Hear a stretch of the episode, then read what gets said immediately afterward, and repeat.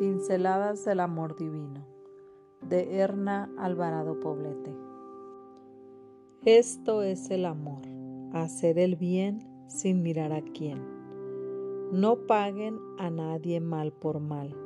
Procuren hacer lo bueno delante de todos. Romanos 12:17. Cuando fuimos creadas, por cierto, a imagen de Dios, Hacer el bien era un principio de vida intrínseco a nuestra naturaleza. Después de la caída, sin embargo, el deseo natural de hacer el bien fue relegado por el orgullo. Lamentablemente, hoy muchas obras de bien están fundamentadas en una búsqueda de reconocimiento y se realizan como mecanismos defensivos para parecer que somos buenos pero no es suficiente para ser buenos, es necesario serlo de verdad. Hacer el bien es una evidencia de que somos hijas de Dios.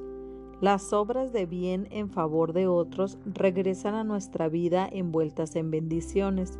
Si queremos ser hacedoras de bien, necesitamos conocer con exactitud lo que separa lo bueno de lo malo, lo bondadoso de lo perverso y lo santo de lo profano.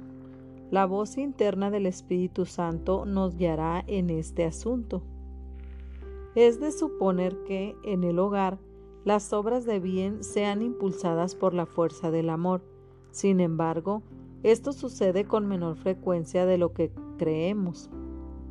Dentro de las paredes de muchos hogares, los actos de bondad y de bien están casi ausentes, y hacer el bien se compone de actos concretos, no de discursos. Se trata de hacer algo por el bienestar del otro, aunque implique sacrificio. La madre que ama a su bebé no lo abandona al llanto innecesario. Sentarte a escuchar al hijo adolescente es el mejor plato de amor que éste puede disfrutar.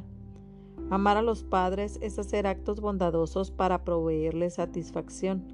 Hacer el bien a los vecinos no solo es no molestarlos, sino ser solidarios y respetuosos de su espacio, de su privacidad, de su tiempo, de sus hábitos y preferencias.